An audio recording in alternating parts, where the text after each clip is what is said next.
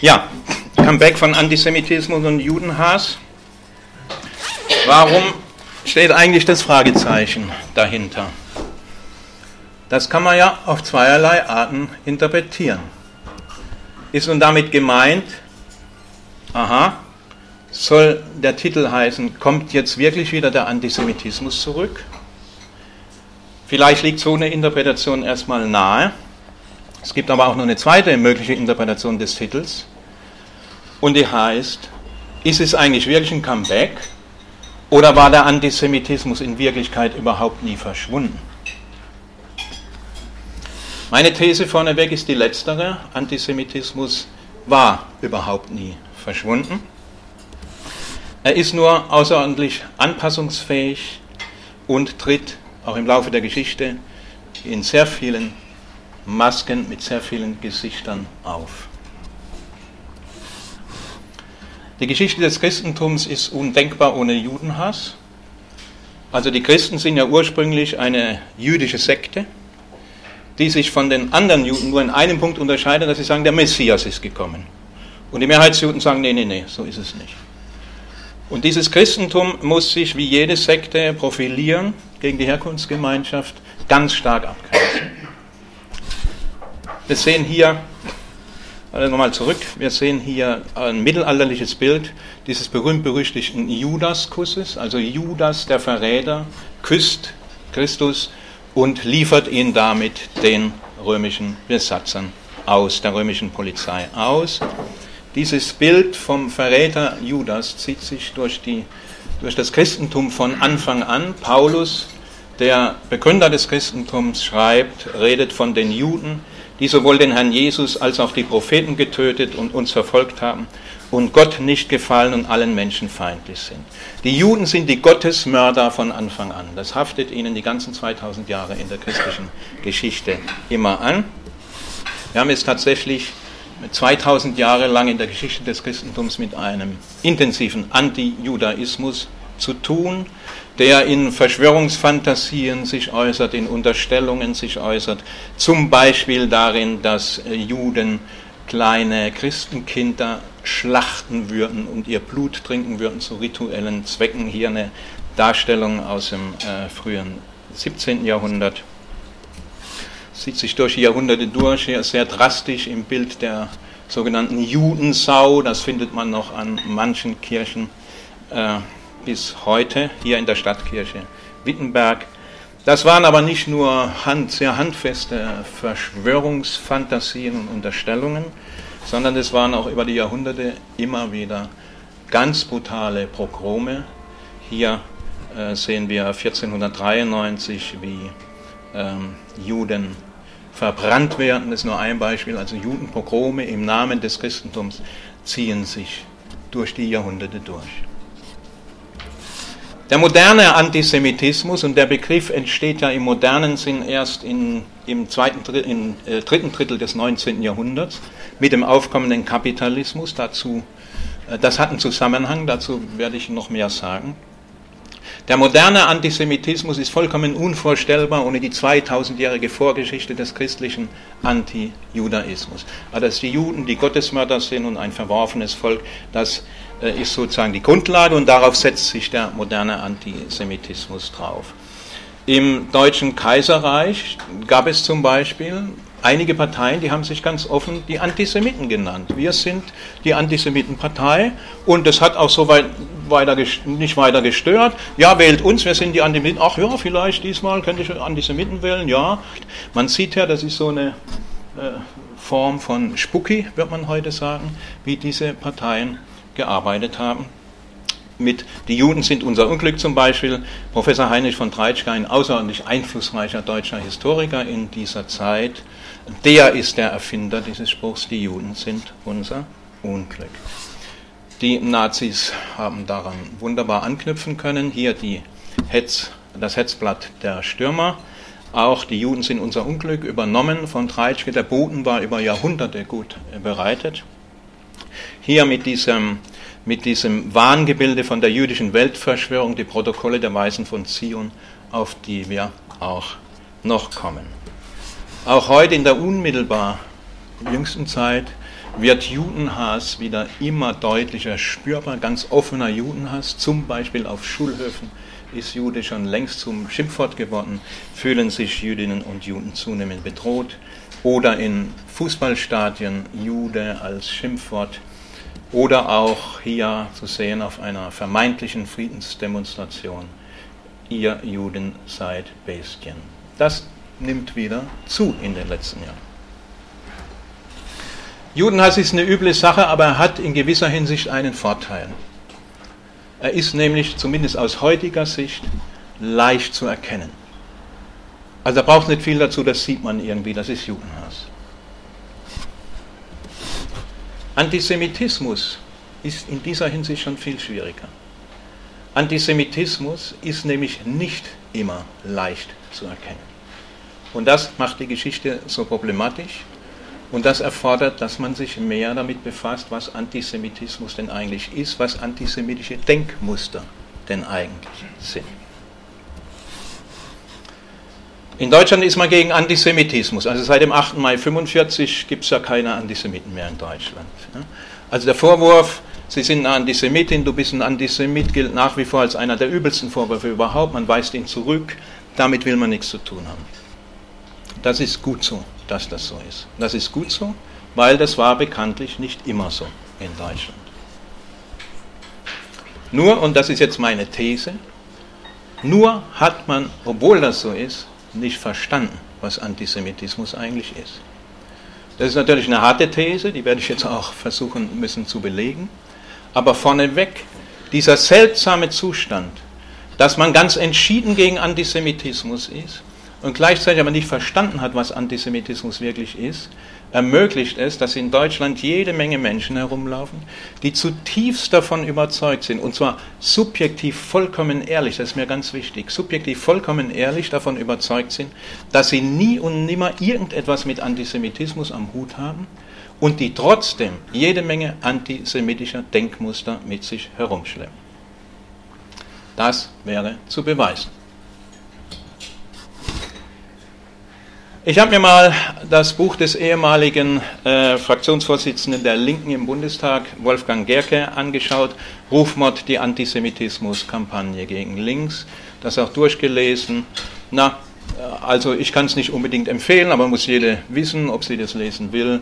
Das Buch gipfelt letztendlich in einer 25-seitigen, ich kann nicht anders sagen, Verschwörungsfantasie, wonach alle, jede Rede darüber, dass es auch in der Linken sowas wie Antisemitismus gäbe, im Grunde genommen erstunken und erlogen ist und nur einem einzigen Ziel dient, nämlich diese Partei kaputt zu machen. Na gut, ich habe es gelesen und wenn man über Antisemitismus reden will, dann muss man zunächst mal eine Definition liefern. Was ist das überhaupt? Und Wolfgang Gerke macht das auch. Wir lesen, Antisemitismus ist eine Erscheinungsform, jener weit verbreiteten menschenfeindlichen Einstellungen, Haltungen oder Aktivitäten, aufgrund derer Gruppen von Menschen als ungleichwertig, minder oder höherwertig angesehen und behandelt werden und ihnen in Worten und Taten gleiche Lebensrechte abgesprochen werden. Etwas weiter lesen wir dann, der Antisemitismus ist eine Variante des Rassismus. Das ist im Übrigen überhaupt jetzt keine irgendwie linke Definition. Also fragen Sie irgendwen auf der Straße, in der Mensa, im Betrieb, äh, in der Straßenbahn, irgendjemand, Sie, er möge doch mal sagen, was Antisemitismus sei.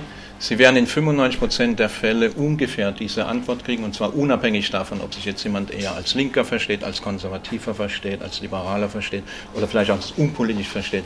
In 95% der Fälle werden Sie diese Antwort kriegen. Ja, und diese Antwort ist das Problem. Weil wenn man ein solches Verständnis von Antisemitismus hat, dann muss man ganz zwangsläufig zu falschen Schlussfolgerungen kommen, zum Teil auch zu äußerst gefährlichen Schlussfolgerungen. Nicht, dass das, was da steht, einfach falsch wäre. Da ist natürlich schon was dran. Aber da sind maximal 5% von dem verstanden, was Antisemitismus eigentlich wirklich ist.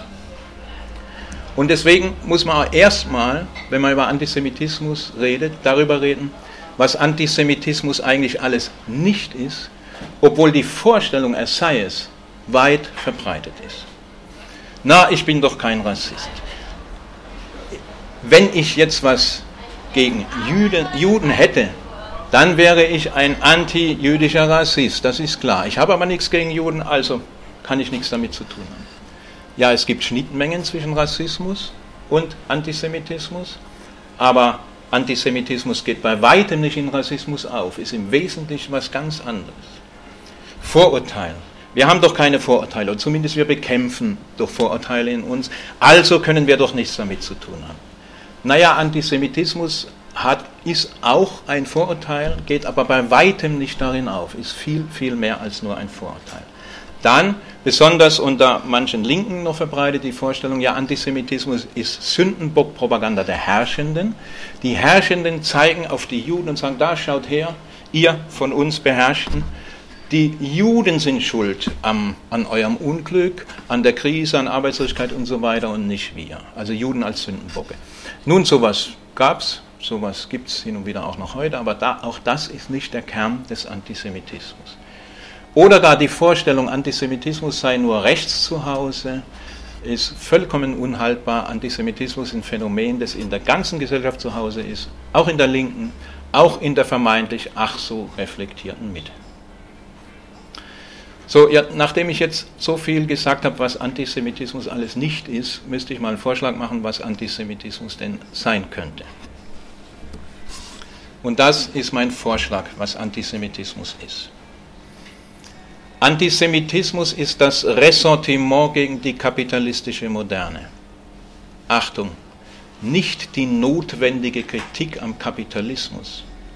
Die ist notwendig und dazu werde ich auch ganz kurz noch was sagen nicht die Kritik, sondern das Ressentiment gegen die kapitalistische Moderne, dass die Herrschaft von Markt und Kapital als persönliche Herrschaft bösartiger Menschen fantasiert, im Vernichtungswahn gegen die vermeintlich Schuldigen kulminiert und die Juden damit identifiziert. Wir werden die Folie nochmal sehen. Die eine der andere von Ihnen hat vielleicht diesen Text schon mal gesehen, gelesen. Jawohl, sie halten uns in unserem eigenen Land gefangen, sie lassen uns arbeiten in Nasenschweiß, Geld und Gut gewinnen, sitzen dieweil hinter dem Ofen, faulenzen, pompen und braten Birnen, fressen, saufen, leben sanft und wohl von unserem erarbeiteten Gut, haben uns und unsere Güter gefangen durch ihren verfluchten Wucher, spotten dazu und speien uns an, dass wir arbeiten und sie faule Junker lassen sein, sind also unsere Herren, wir ihre Knechte. Jemand eine Vorstellung, von wem das sein könnte? Das ist Martin Luther, genau. In seiner Schrift von den Jüden und ihren Lügen, sein letztes Werk 1543, kurz vor seinem Tod. Und er gibt in diesem Werk auch gleich Anweisungen, wie das gute Christenvolk mit diesem verdammten Volk der Juden umgehen soll. Man soll ihre Synagogen niederbrennen, ihre Häuser zerstören, ihren Händlern das freie Geleit und Wegerecht entziehen, also sie für vogelfrei erklären, ihnen das Wuchern, der damalige Name für Geldgeschäft, verbieten, ihr Bargeld, ihren Schmuck einziehen, sie körperlich arbeiten und sie ihr Brot verdienen lassen. Jener Martin Luther, der hier also seit Jahren rauf und runter äh, gefeiert wird, nun kann man hoffen, dass dieser Lutherkult ein bisschen jetzt nachlässt. Ähm, aber auch vorher und jetzt noch sind in Deutschland nicht nur jede Menge Kirchen, sondern auch jede Menge Schulen, Straßenplätzen nach einem der größten Judenhasser in der deutschen Geschichte benannt. Die Nazis haben übrigens Martin Luther sehr oft und sehr gerne und in keinster Weise sinnentstellend zitiert. So zum Beispiel auch in dem Film Jud Süß von 1940, den ich unbedingt empfehle zu sehen. Das ist übrigens kein verbotener Film, es ist so ein genannter Vorbehaltsfilm, also man kann ihn nicht einfach so im Kino sehen, das ist auch gut so, aber bei bestimmten Gelegenheiten äh, kann man ihn schon sehen. Er, er, es gibt ihn aber auch auf YouTube zu sehen, hat glaube ich spanische Untertitel, aber das Original ist ja deutsch. Ich möchte empfehlen, sich diesen Film anzusehen. Als ich ihn gesehen habe vor so vielleicht 15 Jahren, habe ich ein ganzes Stück mehr verstanden, was Antisemitismus eigentlich ist und was Nationalsozialismus ist. Da hat ja ein historisches Vorbild, Süß Oppenheimer, Josef Süß Oppenheimer in Esslingen, ähm, beginnendes 18. Jahrhundert, am Hofe eines äh, Herzogs von Württemberg hält sich ein intelligenter, raffinierter, mit allen Wassern gewaschener Finanzmanager auf. Der Herzog von Württemberg kommt immer wieder in Geldschwierigkeiten und dieser Finanzmanager beherrscht geniale Tricks und besorgt ihm immer wieder Geld. Der Staatshaushalt kippt also nicht und entsprechend wächst natürlich sein Ansehen am Hofe, in moderner Sprache ausgedrückt. Der Einfluss des Finanzkapitals auf die Politik wächst. Nun muss das Geld, das dieser raffinierte Finanzmanager dem Herzog immer wieder befasst, natürlich irgendwo herkommen und das wird vom Volk genommen.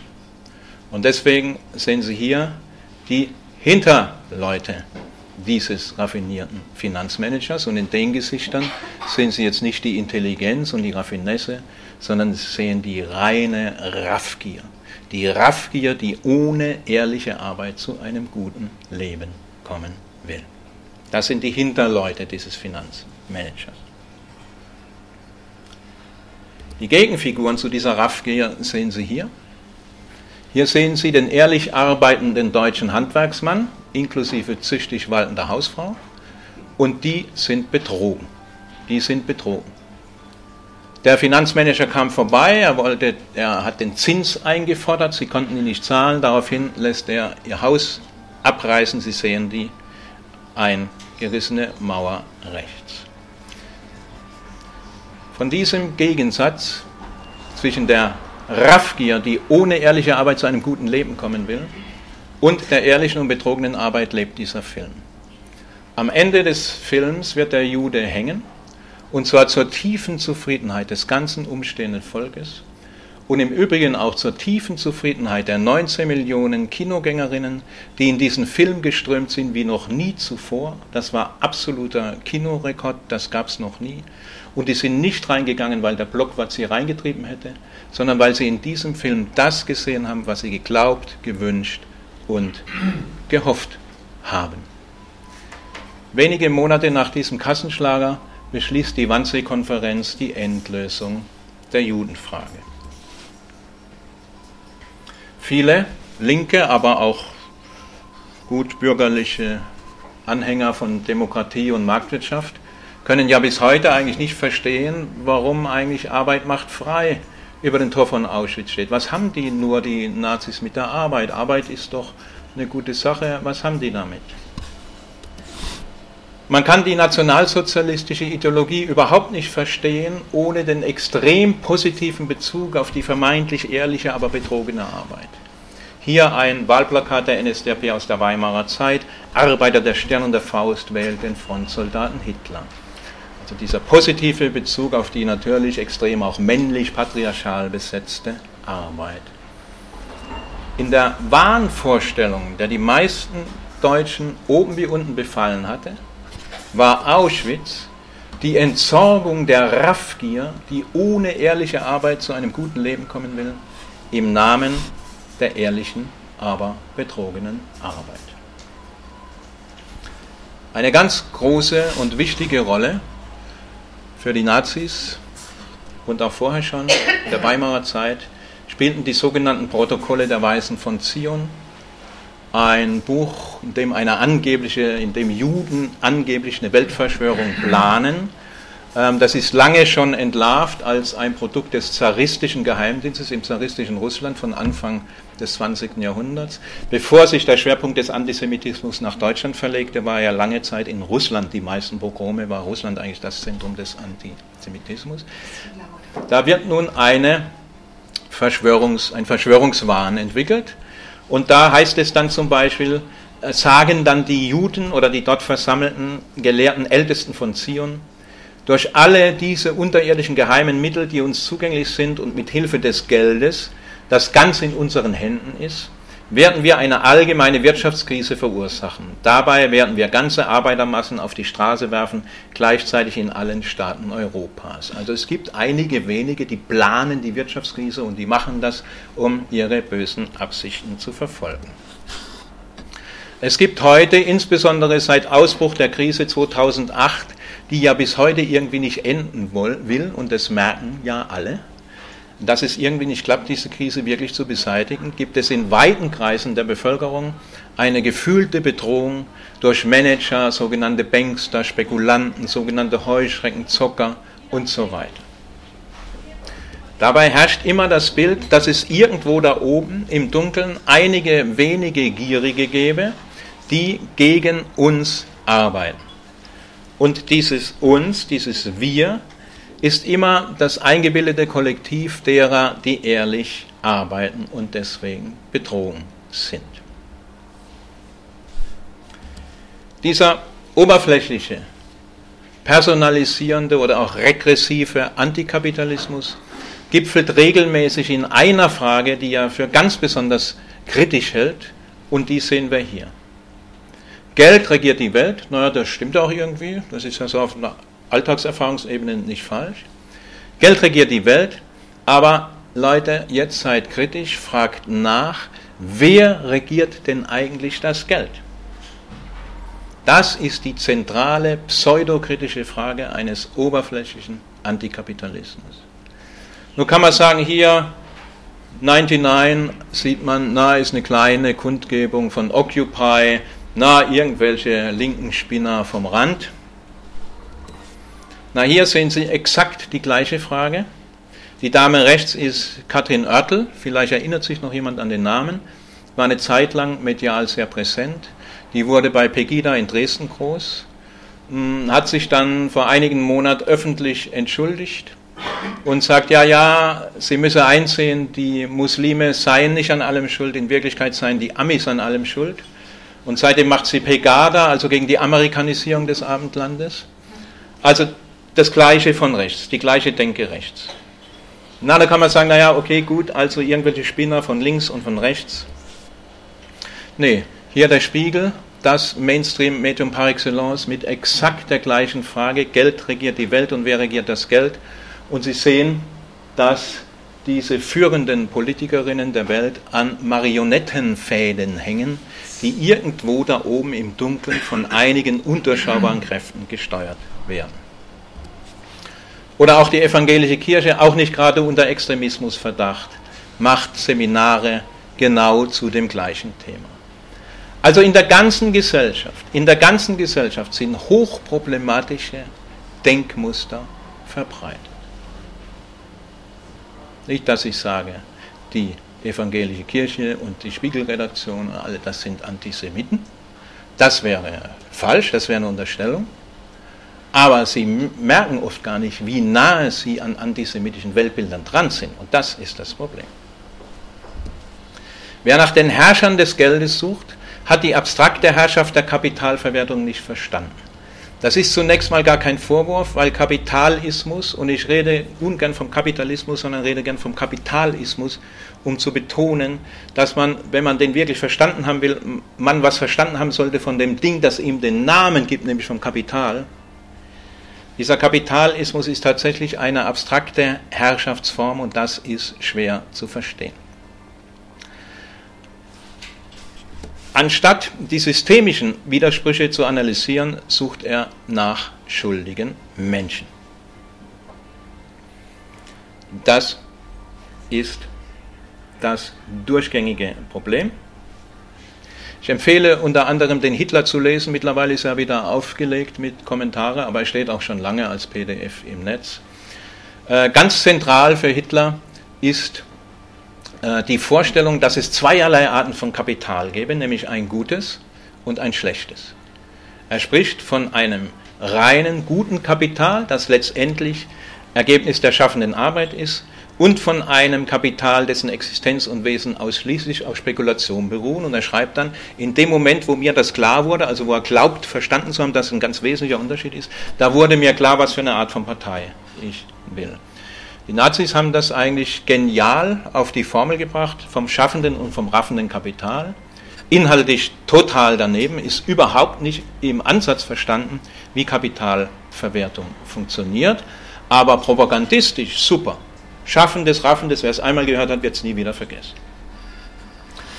Nun sagt es heute niemand mehr, weil man weiß, das haben die Nazis gesagt. Das darf man nicht sagen. Aber die Denke sehr vieler Menschen, was denn Kapitalismus eigentlich sei, ist gar nicht so weit davon entfernt. Und deswegen ein kleines Ratespiel. Sie dürfen raten, von wem dieser Text ist. Für einen Kapitalisten ist ein Unternehmen nur ein Mittel zum Zweck der Kapitalverwertung und der Erzielung von Rendite. Wie der alte Adel von den Frondiensten seiner Hintersassen, lebt der Kapitalist von den Erträgen seines Vermögens, das er in vielen Fällen schlicht geerbt hat. Ein Unternehmer ist jemand, der ein Unternehmen aufbaut und führt, mit eigenen Ideen, Power und Kreativität. Jede vernünftige Wirtschaft braucht gute Unternehmer, aber sie braucht keine Kapitalisten. Ich unterstelle der Person, die das geschrieben hat, überhaupt nicht, dass sie dabei ein schaffendes und raffendes Kapital gedacht hat. Aber hier sehen Sie das schaffende und raffende Kapital. Den bösen Kapitalisten, der nur erbt und scheffelt, und den guten Unternehmer, der etwas schafft. Hat jemand eine Vorstellung, von wem dieser Text stammt?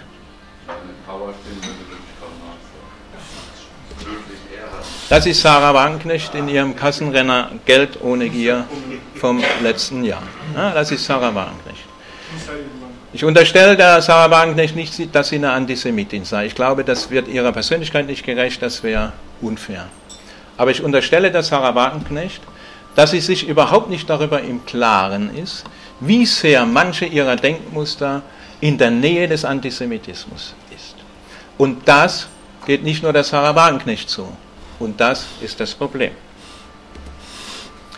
Nun sagen viele, aber ich habe doch gar nichts gegen Juden. Ich behaupte doch gar nicht, die Juden seien die wenigen Mächtigen, die schuld sind. Also habe ich nichts mit Antisemitismus zu tun. Und das ist mir auch ganz wichtig, würde ich auch sagen. Also solange nicht jemand wirklich was gegen Juden hat und ich das auch nicht nachweisen kann oder es nicht offen zutage legt, würde ich wirklich davor zurückschrecken, jemand Antisemit zu nennen. Das wäre eine Unterstellung. Ja, das wäre eine Unterstellung. Aber ich würde gerne mit demjenigen oder derjenigen reden, wenn Sie zum Gespräch gehören, immer zwei, ja, wenn Sie bereit wären, dann ich gerne reden mit dir darüber, was ist denn Antisemitismus eigentlich?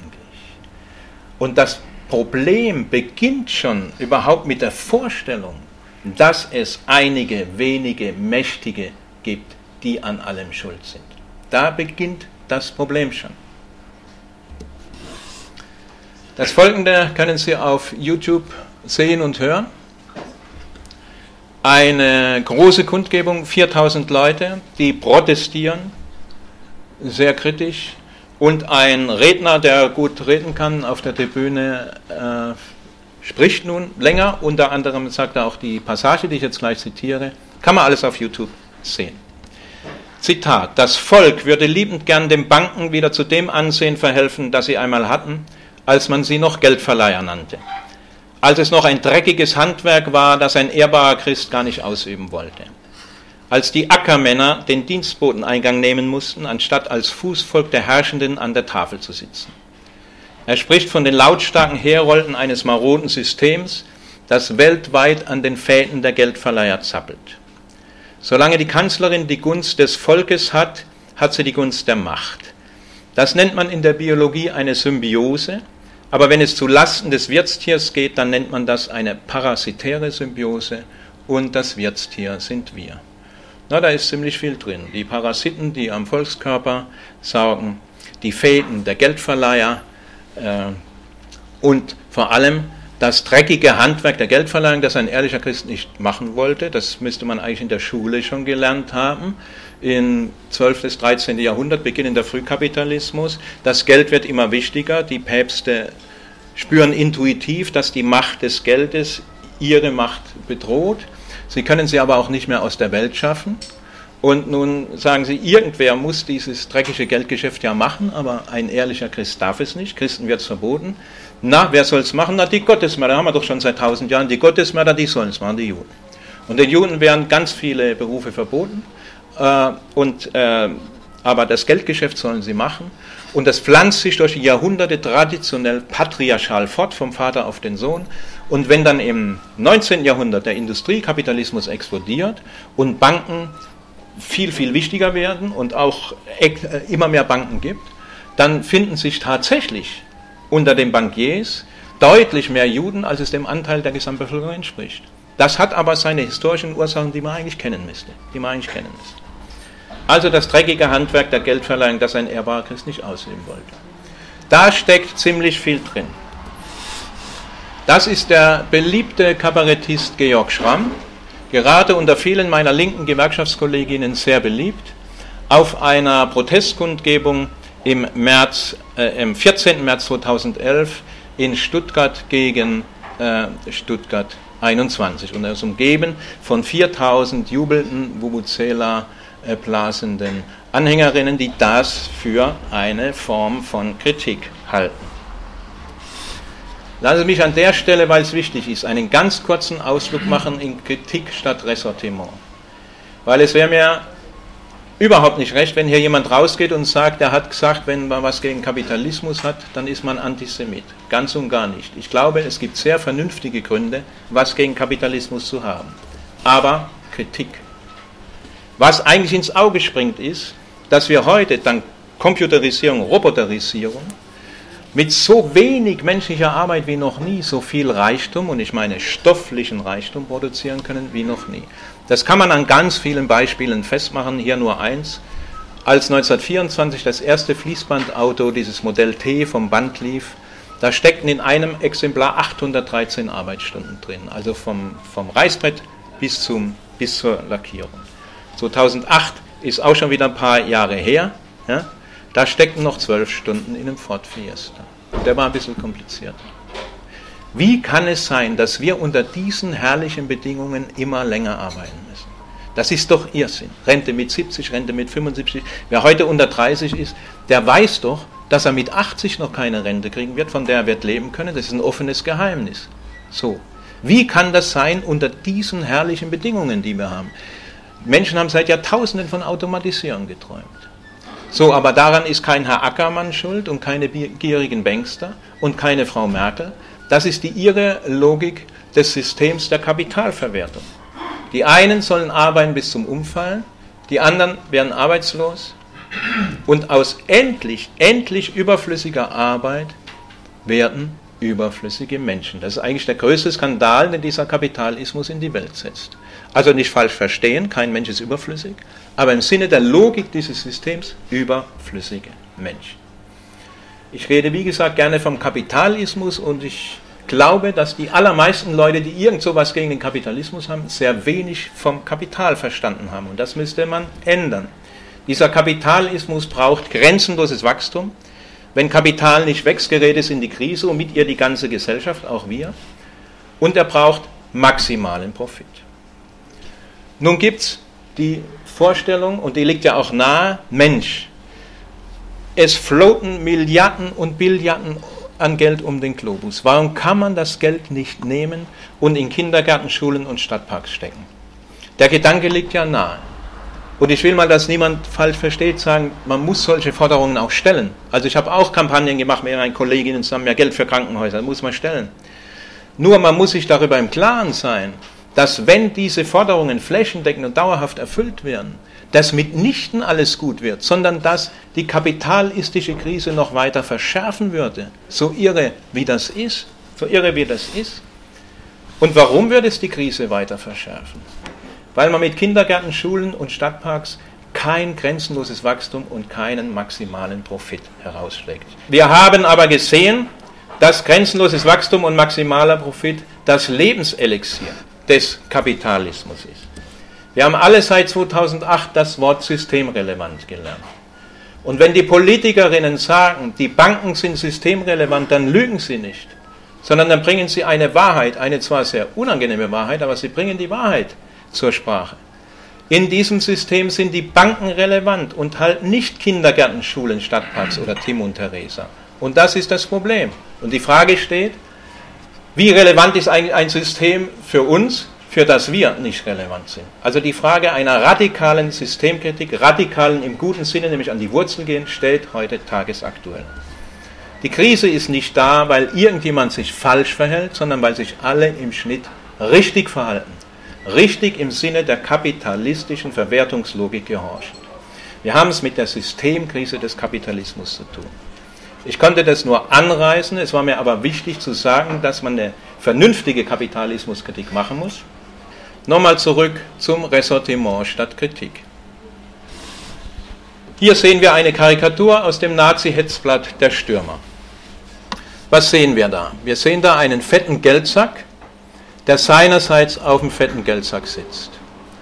Und wir sehen boshaft, karikierend diese sogenannten jüdischen Züge, die Nase, die Lippen, ah, man sieht sofort, ah, das ist ein Jude. Ja, das ist ein Jude.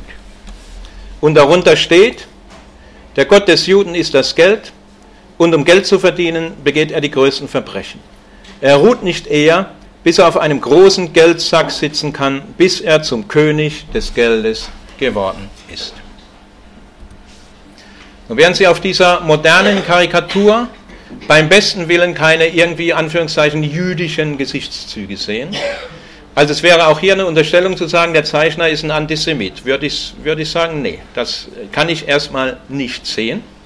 Aber diese Vorstellung, dass es einige wenige Menschen gibt, deren ganzer, ganzer Lebenszweck darin besteht, Profit, Profit, Profit zu machen und zum König des Geldes zu werden, die begegnet hier, ihnen hier genauso. Und der Zeichner hält sich für einen besonders kritischen, radikalen linken Antikapitalisten. We are the 99. Was für ein gutes Gefühl, zur großen Menge der guten und ehrlichen Betrogenen zu gehören. Da fühlt man sich doch wohl. Da gibt es ein paar Böse und wir sind die Guten und ich bin Bestandteil davon. In diesem sehr vereinfachten und problematischen Weltbild schlummert latent ein Vernichtungswunsch, auch wenn er den meisten die dieses Weltbild haben, noch gar nicht bewusst ist. Nicht jeder trägt auf jeder Occupy-Demonstration so ein Schild mit sich herum. Aber es ist interessant, dass so ein Schild auf einer Occupy-Demonstration herumgetragen wird. Eine Welt ohne 1% ist nötig und längst überfällig. Die Logik des Gedankens drängt danach, wenn die Welt so aufgebaut ist, dass die 99% Ehrlichen unter dem einen Prozent Gierigen leiden, na, dann muss das eine Prozent verschwinden, dann geht es uns wieder besser. Das ist die Logik des Gedankens. Dieses Foto ist vor einigen Jahren in München entstanden, hätte auch in jeder anderen Stadt entstehen können. Die Kolleginnen der Telekom haben gestreikt und zwar mit jedem Recht dieser Welt. Die sollten gleichzeitig die Löhne gekürzt kriegen, die Arbeitszeit verlängert kriegen und Stellen abgebaut kriegen. Die haben mit jedem Recht dieser Welt gestreikt. Und nun haben welche, nicht alle, aber welche dieses transparent gemalt. Und was sehen wir hier? Wir sehen eine Heuschrecke, die sich von Aktien ernährt. Und der Wunsch ist, dass nun die starke Hand komme und dieses Ungeziffer das sich an den Börsen herumtreibt, vernichten möge. Womit? Womit? Mit Gas. Ja, mit Gas. Jetzt unterstelle ich den Kolleginnen, die dieses transparent gemalt haben, überhaupt nichts, außer dem einen, dass sie überhaupt nicht sich im Klaren darüber waren, was aus ihrem wütenden Bauch heraus unter konsequenter Umgehung ihres Gehirns in ihre Finger floss und zum Transparent wurde. Und dieser spontane, wütende, Bauch-Antikapitalismus. Der ist das Problem. Und das ist ja nicht so, dass wir vom grünen Tisch reden. Dieser spontane, wütende Bauch-Antikapitalismus hatte ja schon katastrophale Folgen. Der Theoretiker Moishe Postone, den ich sehr empfehle, untersucht das, was in den Köpfen oder auch Bäuchen der Menschen vor sich geht, in dem Zusammenhang und spricht von einer Biologisierung des Kapitalismus. Was damit gemeint ist, sehen wir hier auf diesem Bild, aufgenommen auf einer Anti-TTIP-Demonstration. Wir sehen hier also zwei fette, ekelhafte Kapitalistenschweine, die der Politik hier als Merkel dargestellt diktieren, was sie zu tun hat. Das ist so ungefähr die, die Vorstellung, so funktioniert Politik. Nur wird man beim besten Willen in diesen Schweinegesichtern keine irgendwie jüdischen Gesichtszüge sehen, in Anführungszeichen. Äh, also auch hier wäre der Vorwurf, das ist antisemitisch falsch, aber die Gesichtszüge, die sind dann oft sehr schnell da, schneller als man meint. Große linksradikale Demonstration vor fünf Jahren am Bauzaun der Europäischen Zentralbank in Frankfurt am Main äh, ein großes Bild, die Gier nach Geld zerstört die Welt und da ist er schon mit der Hakennase und den Lippen. Und auch dieser Zeichner hält sich für einen ganz besonders radikalen linken Kapitalismus-Kritiker. Nichts gegen Juden haben ist gut, aber das heißt noch lange nicht automatisch, immun zu sein gegen antisemitische Denkmuster. Es ist eine ganz große Lehre aus der Geschichte, dass dieser antisemitische Vernichtungswahn sich rasend schnell ausbreiten kann. Und deswegen muss man auf das Gras wachsen hören und so aufmerksam sein. Im Mai 28 kriegt die NSDAP bei der Reichstagswahl 2,8 Prozent. Was ist das schon? Was sind das? 2,8 Prozent. Und keine 14 Jahre später, was sind 14 Jahre, beschließt die Wannsee-Konferenz die Endlösung der Judenfrage. Nun ist man in Deutschland tief davon überzeugt, man hätte ganz viel aus der Geschichte gelernt. Ich will das nicht bestreiten, dass das zum Teil auch stimmt, aber zum Teil überkommen mich immer wieder ganz große Zweifel. Zum Beispiel, der Klett Verlag ist ja nun nicht ganz unbekannter Schulbuchverlag, hat jahrelang dieses Bild in einem Schulbuch für die Oberstufe verwendet. Wir sehen hier eine gierige Rothschildbank, steht hier, die die europäischen Länder bedroht. Die Rothschilds, die jüdischen Rothschilds als die Herrscher des Geldes, ist eine, eine klassische antisemitische Metapher. Das steht, das steht in einem Schulbuch. Das ist aus dem Tagesspiegel vom 31.01.2017. Ja? Das hat der Tagesspiegel aufgedeckt. Und der Hammer ist, dass dieses Buch fünf Jahre lang verwendet wurde, es niemand auffiel, keine, den Schülern nicht, aber denen ist noch am wenigsten davon aufzumachen, den Lehrern nicht, den Direktorinnen nicht, den Eltern nicht, den Verantwortlichen im Kultusministerium nicht. Nein, wir haben aus der Geschichte gelernt, Fragezeichen. Die Vorstellung, dass Juden ihre Opferstellung weitlich ausnutzen, um sich in aller Welt politische und wirtschaftliche Vorteile zu verschaffen, ist weit verbreitet. Man spricht in dem Zusammenhang vom sekundären Antisemitismus. Was ist damit gemeint? Werner Bergmann, Rainer Erb definieren es wie folgt. Nach 1945 aus der Diskrepanz zwischen dem Wunsch zu vergessen bzw. nicht erinnert zu werden und der beständigen Konfrontation mit den deutschen Verbrechen ergibt sich ein neues Vorurteilsmotiv, das sich zum Teil in der Form revitalisierter traditioneller Vorwürfe an die Juden äußert. Rachsucht, Geldgier, Machtstreit. Der mittlerweile verstorbene israelische Psychologe Zwirex hat es sehr zynisch auf diese Formel gebracht, die Deutschen werden den Juden Auschwitz nie, nie verzeihen. Immer wieder diese Erinnerung. Wir können es nicht mehr, wollen einen Schlussstrich, wir können es nicht mehr aushalten. Das ist Antisemitismus nicht trotz, sondern wegen Auschwitz. Das ist eine neue Form von Antisemitismus wegen Auschwitz. Und dann wird umgedreht, wird die Geschichte umgedeutet. Wir sehen hier Nazis mit einer Demonstration gegen den vermeintlichen Bombenholocaust. Wir waren ja die, die den Holocaust erleben mussten. Dazu passen dann Erklärungen führender AfD-Leute, wie von Jens Meyer, der jetzt im Bundestag sitzt. Ich erkläre hiermit diesen Schuldkult für beendet, für endgültig beendet. Der Mann ist Richter, man soll es nicht glauben, der ist Richter. Oder Björn Höcke, der AfD-Vorsitzende von Thüringen, der vom Holocaust-Mahnmal als einem Denkmal der Schande spricht und eine erinnerungspolitische Wende um 180 Grad fordert. Oder Gauland, nun auch offiziell der AfD-Vorsitzende, der das Recht einfordert, stolz zu sein auf die Leistungen deutscher Soldaten in zwei Weltkriegen. Vor einigen Jahren hat die linksliberale Süddeutsche Zeitung dieses Bild verwendet. Der Maler ist tot, er hätte sich wahrscheinlich im Grab umgedreht, wenn er das erlebt hat, in welchem Kontext dieses Bild gestellt wird. Dieses, dieses gierige Monster, das wir hier im Hintergrund sehen, ist nach Meinung der Redaktion der Süddeutschen Israel. Und die Frau, die dieses gierige Monster bedienen muss, das sind wir, das ist Deutschland. Wir Deutschen müssen das gierige Monster jüdischer Staat bedienen. Auch in dieser Karikatur kommt eine weit verbreitete Haltung äh, zur, zum Ausdruck. So haben es die Nazis mit den Juden gemacht, so machen es die Juden, die Israelis heute mit den Palästinensern.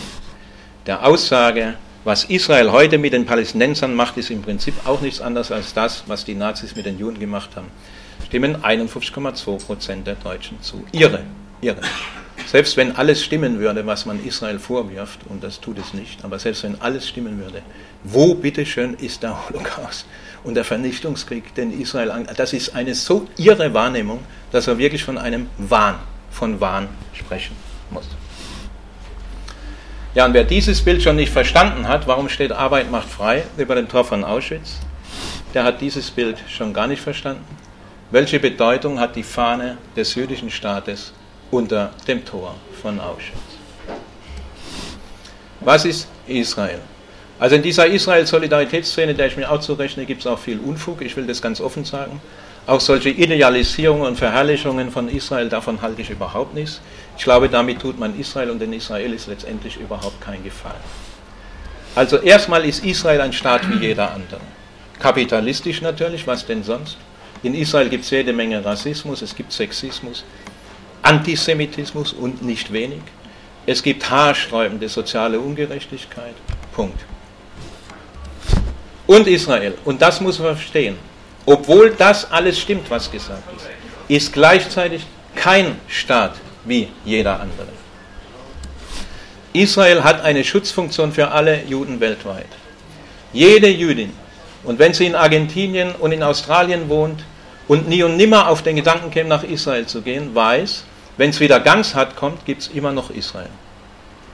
Israel ist das, was es mindestens zehn Jahre früher hätte geben müssen, also 1938 und nicht erst 1948. Das begreifen viele in Deutschland bis heute überhaupt nicht.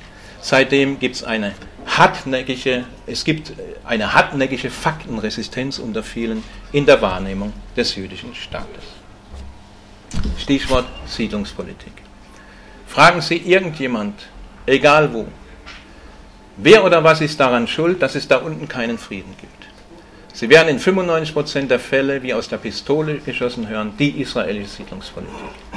Ich mache Ihnen einen Vorschlag, lassen Sie das mal unkommentiert, fragen Sie nach, okay, sagen Sie, okay, gibt es noch einen zweiten Grund? Und Sie werden merken, dass es in vielen Fällen schon ganz, ganz dünn wird. Mir geht es hier nicht um diese Siedlungspolitik selbst. Ich glaube, nirgendwo auf der Welt wird heftiger gestritten um Sinn und Unsinn dieser Siedlungspolitik als in Israel.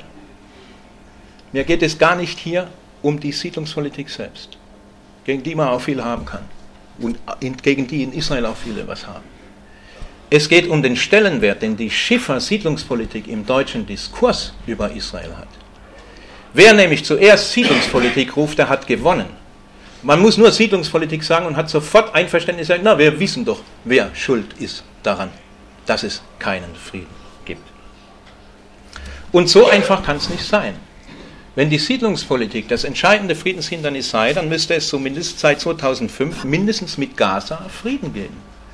Denn 2005 hat Israel unter dem Hardliner Sharon einen Herzenswunsch der Hamas und der deutschen Friedensbewegung erfüllt, hat sich nämlich zurückgezogen aus sämtlichen Siedlungen, aus sämtlichen Siedlungen, alles aufgelöst, um den Preis heftiger Verwerfungen in der israelischen Gesellschaft selbst.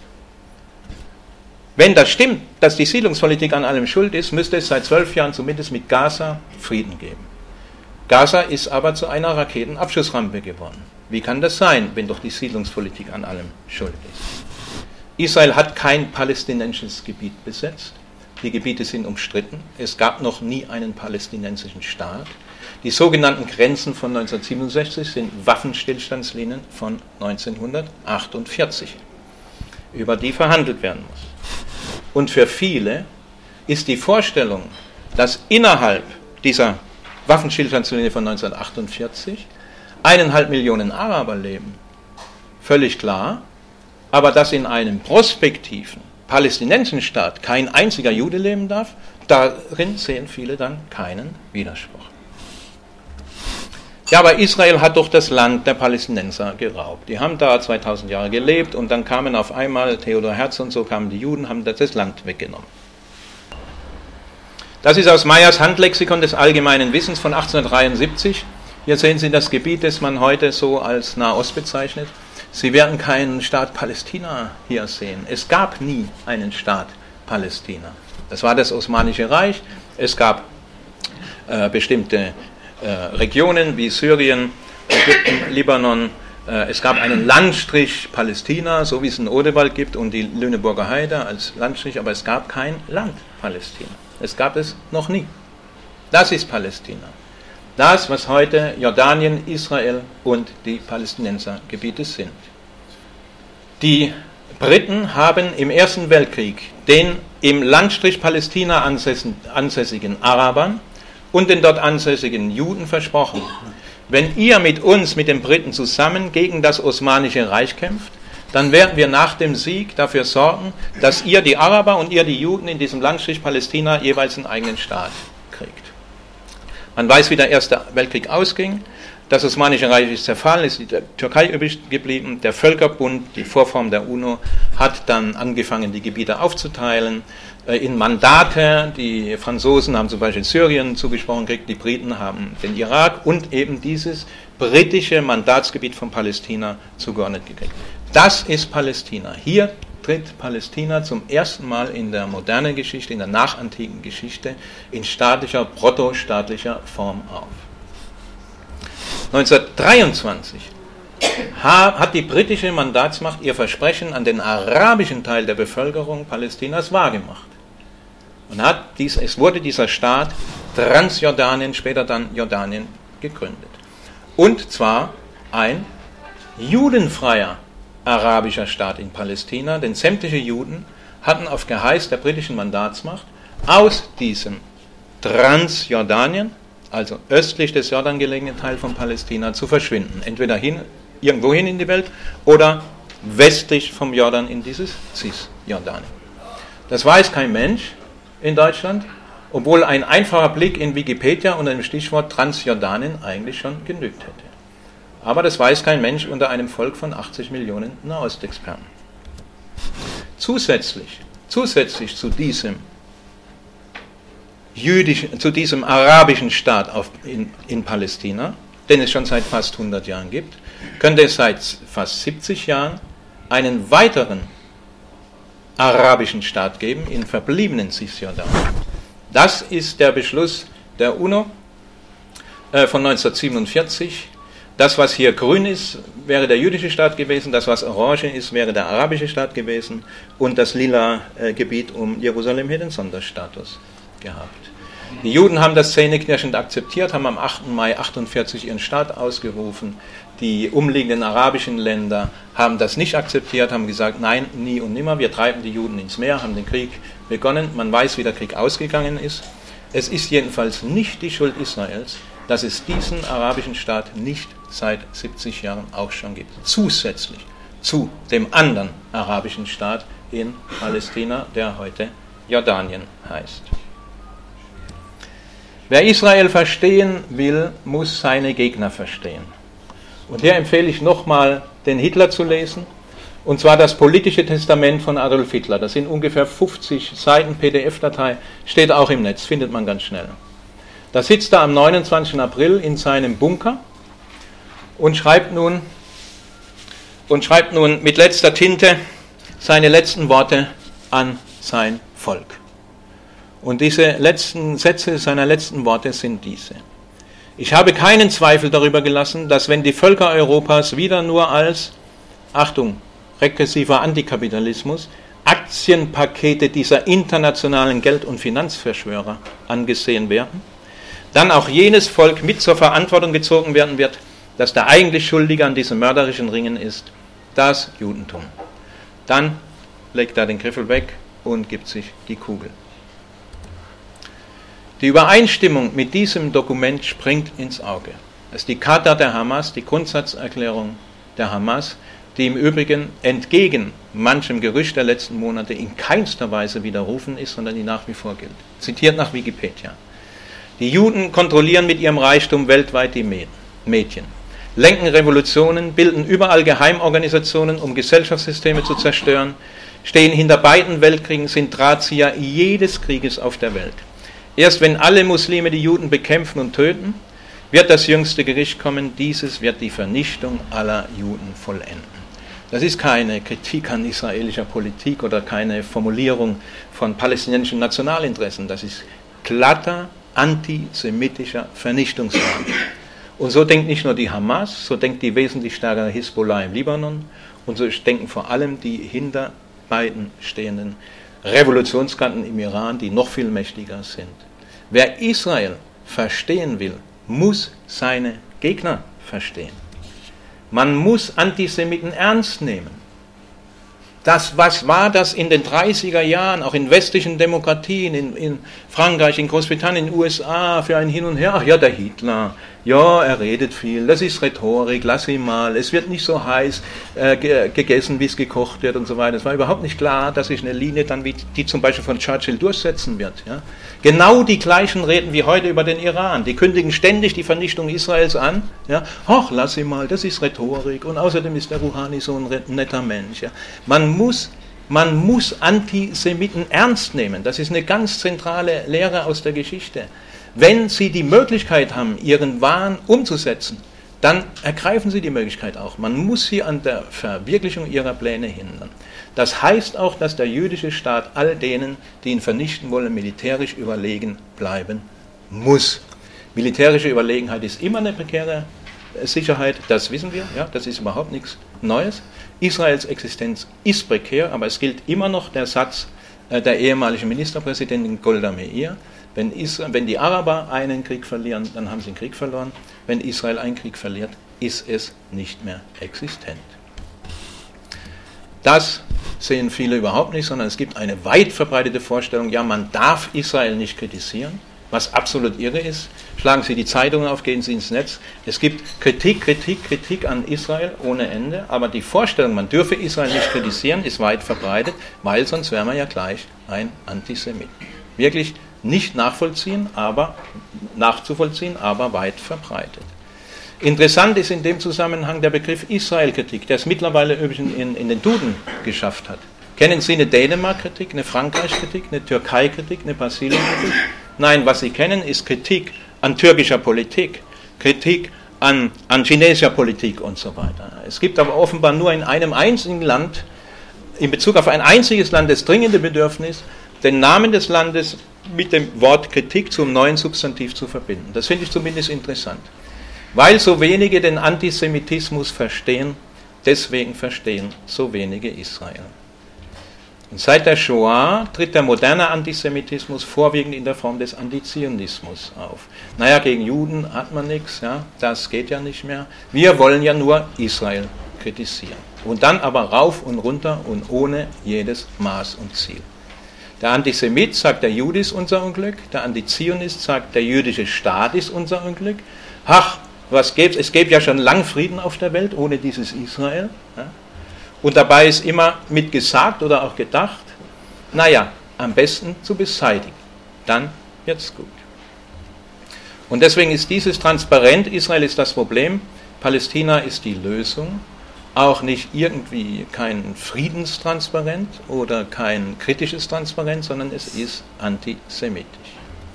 Es gibt gerade in letzter Zeit, wird es immer deutlicher, einen israelbezogenen Antisemitismus. Zum Beispiel mit dem absurden Vorwurf, Israel sei ein Apartheid-Regime, also ein Land, in dem ein arabischer Richter einen ehemaligen jüdischen Staatspräsidenten in den Knast bringt, in dem äh, es arabische Minister gibt, in dem äh, Araber wählen dürfen, in eine arabische Partei im Parlament sitzt und so weiter. Ein solches Land wird als Apart wirklich boshaft als Apartheid-Regime bezeichnet. Da kann man nur äh, den Vorsitzenden der Jugendliga des ANC, des Afrikanischen Nationalkongresses, äh, zitieren, der sich entschieden verwahrt gegen diese Gleichstellung, ja, gerade vor dem Hintergrund der Erfahrungen mit der wirklichen Apartheid, Apartheid in Südafrika. Stehlt uns nicht das Wort Apartheid, dieses Wort auf Israel anzuwenden, führt das Projekt der Entwürdigung schwarzer Südafrikanerinnen fort, indem die Einzigartigkeit des Rassismus und des Hasses, mit dem wir damals konfrontiert wurden und den wir mit viel Blut und Tränen überwinden konnten, negiert wird. Den Leuten, die solche Kampagnen gegen Israel machen, sind letztendlich auch die Schwarzen in Südafrika wurscht. Ja. Es geht darum, alles irgendwie zu verwerten, gegen Israel zu bringen. Und genau dasselbe ist auch diese Boykottkampagne gegen Israel. Ja? Boykottiert Israel. 140.000 palästinensische Beschäftigte arbeiten in Israel. Ihre Löhne sind doppelt bis dreifach so hoch als in, in der Westbank oder in, äh, oder in Gaza. Ein Drittel der Bevölkerung hängt von diesen Löhnen ab. Ja? Es ist absolut, es absoluter Irrsinn, äh, wer israelische Waren boykottiert, der boykottiert die Palästinenser. Das wissen auch gar nicht wenige Palästinenser. Ah, aber diejenigen, aber diejenigen, die diese Kampagne machen, denen sind die Palästinenser vollkommen egal. Es geht darum, Israel zu diskreditieren. Wie erkennt man israelbezogenen Antisemitismus? Da gibt es ein ganz gutes Modell von Nathan Scharansky, das sogenannte 3D-Test. Israel kritisieren, natürlich Israel kritisieren. Es gibt ganz viel an israelischer Politik zu kritisieren und die Vorstellung, das sei nicht legitim, ist vollkommen daneben. Aber wenn man kritische Äußerungen über Israel nach diesen drei Kriterien abklopft, dann kann man, glaube ich, ganz gut einordnen. Dämonisierung, doppelte Standards, Delegitimierung.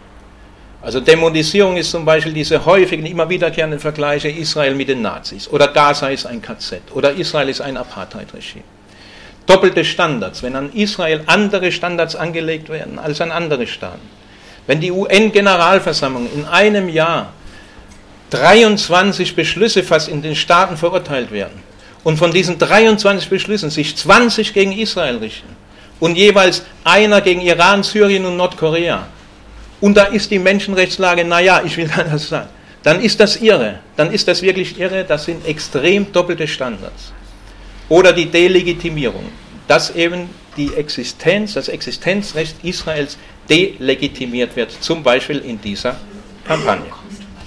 Und dann habe ich hier noch eine, ein äh, Spiel, ein, ein Fragespiel. Von wem könnte dieses Zitat sein? Es ist nicht länger akzeptabel, dass eine kleine Minderheit die Politik, Wirtschaft und Kultur großer Teile der Welt durch ihre komplizierten Netzwerke beherrscht und eine neue Form der Sklaverei betreibt. Von wem könnte das sein? Das könnten Linke sein, das könnten Rechte sein. So, in diesem Fall war es der ehemalige iranische Präsident Ahmadinejad vor der UNO-Vollversammlung. Das ist auch keine Kritik an israelischer Politik, das ist ein komplettes antisemitisches Weltbild. Dieser regressiv oder personalisierende Antikapitalismus, der Antisemitismus und der Antizionismus, die gehen eine unheimliche Verwandtschaft ein. Hier eine Nazi-Demonstration. Die Zionisten führen mit ihrem Geheimdienst die Welt und äh, überziehen die Welt mit Terror. Hier auf einer vermeintlichen Friedensdemonstration vor drei Jahren in Stuttgart. Wo ist CNN, BBC, ZDF, Bild, der Spiegel und Co.? Ach ja, sie werden mit jüdischem Kapital finanziert, deshalb dürfen sie nichts über den Terror des Judenstaates berichten, Israel eine sogenannte Friedensdemonstration, organisiert von Islamisten und ich sage in dem Fall auch Linksreaktionären. Diese Protokolle der Weisen von Zion, die wir, von denen wir es vorhin gehabt haben, haben Massenauflage in arabischen Ländern, werden zum Teil von, an Universitäten gelesen und verbreitet. Und dieser islamistische Antisemitismus, der übrigens ganz gerne mit kleinen Kindern und mit Frauen arbeitet, in der Öffentlichkeitsarbeit, verschränkt auch ganz stark diesen Hass gegen die Juden und die Zionisten mit diesem, mit diesem oberflächlich personalisierenden Raubtier, äh, äh, Antikapitalismus. Also die Zionisten verlichten die Anstand und Moral, Schluss mit dem Raubtierkapitalismus, das passt da zusammen. Ja. Zionisten vernichten, das kann man doppelt nehmen. Ja? Entweder die Zionisten sind die, die vernichten, oder die Zionisten sind die, die vernichtet gehören.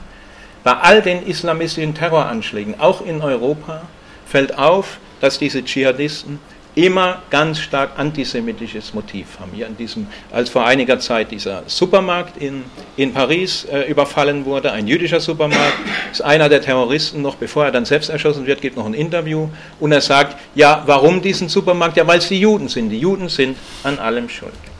Das ist ein Standbild, ein Standbild aus einem Video der Hamas, die weiß, dass es auf der Welt kein besseres Blut gibt als dasjenige der Juden. Ich konnte auch das nur andeuten. Tötet die Juden, das mein Resümee ist nur der Gipfel des Antisemitismus. Seine Wurzeln liegen viel tiefer. Antisemitismus ist das Ressentiment gegen die kapitalistische Moderne, das die Herrscher vom Markt und Kapital als persönliche Herrschaft bösartiger Menschen fantasiert, im Vernichtungswahn gegen die vermeintlich Schuldigen kulminiert und die Juden damit identifiziert. Jetzt danke ich für die Aufmerksamkeit und dann gerne Diskussion, solange Sie wollen. Vielen Dank.